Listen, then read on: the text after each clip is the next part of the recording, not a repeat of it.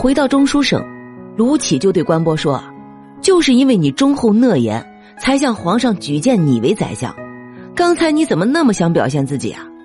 从那以后，关波专注于兼修国史，对于朝廷上的事儿啊，只参与不发言，一概由卢杞决断，被时人称为“傀儡宰相”。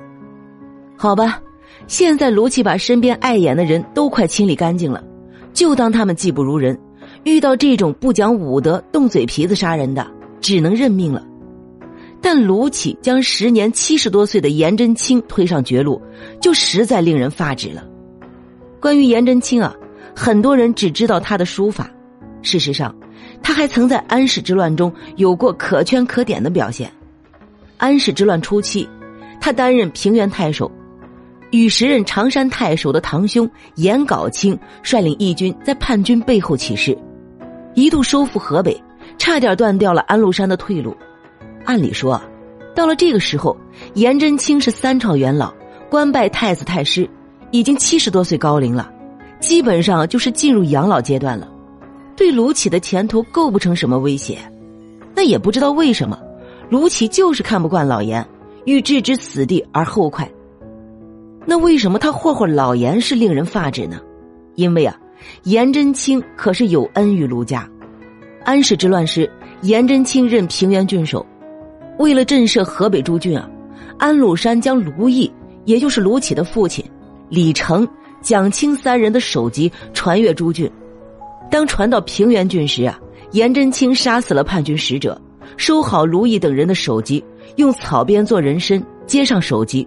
装殓后祭奠，设灵位哭祭。卢杞做了宰相后，却不知报答，反而极怨颜真卿耿直上言。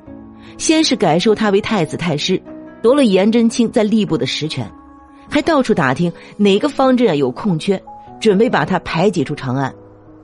经过几番较量，耿直的颜真卿如坐针毡，他找到了卢杞，对他说：“当年你父亲英勇杀敌被杀。”这指的就是啊，抵抗安禄山那事儿。首级被传到平原郡，我见他满脸是血，不忍心用衣服擦，为了表示尊敬，亲自用舌头帮他舔干净了血迹。我都这么大年纪了，你就不能放过我吗？这话呀，问的卢杞是哑口无言。但小人的阴暗心理是刚直的颜真卿不能理解的，就这样，也没能阻止他继续陷害颜真卿。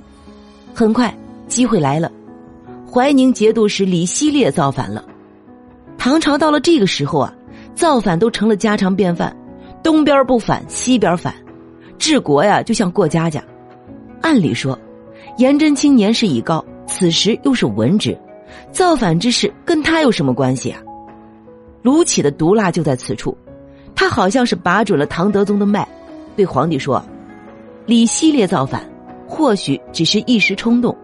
要是派一个资格老、威望高的老臣前去劝说，相信李希烈一定会回心转意的。符合这些条件的，还能有谁呀？这简直就是为了颜真卿量身定做的。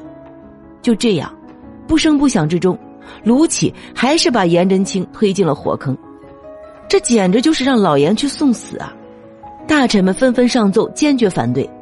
另一个宰相李勉偷偷上奏德宗，以为失意国老，宜朝廷休。但德宗啊，一味轻信卢杞的话，下达了诏书。面对这道催命诏书啊，颜真卿整理好行囊，以“君命可避乎”，谢绝了同僚的挽留，慨然上路。最终。颜真卿在李希烈军中怒斥叛贼被杀，享年七十六岁。类似的例子啊，还有礼部尚书李逵。卢杞将七十三岁的他送去出使吐蕃，导致这位老臣在路上暴毙。除了上述几位外啊，短短三年时间，被卢杞坑了的文臣还有崔宁、杜佑、袁修、郑瞻、刘仙等人，在党同伐异之下。朝中能臣为之一空，重要岗位啊都是他的党羽，在坑同僚之余，卢杞还有坑老百姓的方式，顺便把德宗也带到了坑里。德宗一朝啊，最头疼的问题就是没钱，因此才会颁布扬言的两税法改革。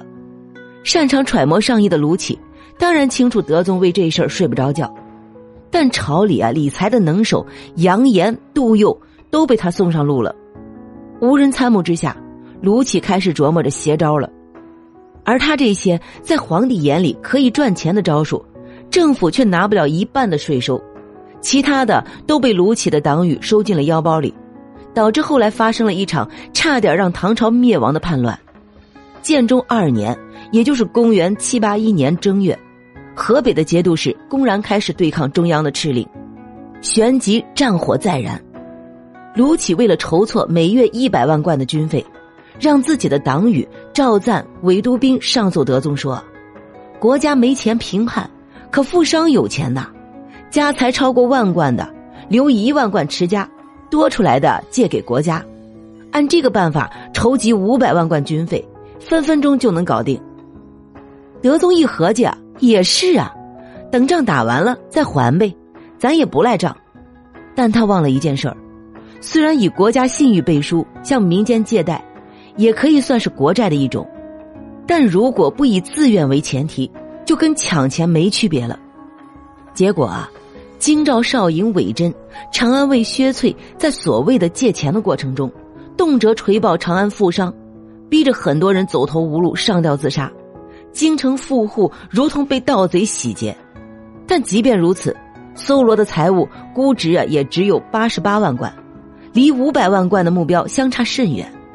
卢杞一看完不成任务，就把手伸向了长安市场中自发形成的商业信用体系，将富商们存在市场的货款、抵押金、预付款全部收走了四分之一，并直接封了市场中的钱柜。这一下呀，可捅了马蜂窝。商人们都炸了，长安城内的市场全部罢市抗议，愤怒的市民堵住道路，指名道姓的要求卢杞出来走两步，给个说法。卢杞虽然出来极力解释，但百姓情绪越来越激愤，一副撸胳膊挽袖子要揍他的架势，吓得卢杞啊一溜烟的跑回了朝廷。最后啊，德宗不得不出来给他擦屁股。可这借钱的行动失败了刚一年，卢杞又开始动歪心思了。这一次啊，他盯上了房产税。建中四年六月，户部侍郎赵赞又请求收房屋间价税，设立除没税。间价税啊，实际上就是最早的房产税。间是个量词，价指的是啊两根柱子之间的空间，两价为一间。卢杞这回啊，坑人的覆盖面可实在是太大了，堪称三百六十度全覆盖、无死角的打击。无论男女老幼贫富，只要有房的，全在征收范围之内，而且还没有免征的额度。在他的房产税计划里啊，房屋分为三等，上等每间收税两千，中等收税一千，下等收税五百。要注意啊，征收单位是每开间，而不是一栋。换句话说，就是，两柱子之间的一个窗户的面积。是征税的基本单位，而一般的房屋都是三开间一门两窗的布置。这样征收下来啊，穷人家的房子也得上千钱，富人家的大宅子动辄数以万计。要是户主敢不交，后面还跟着罚则呢。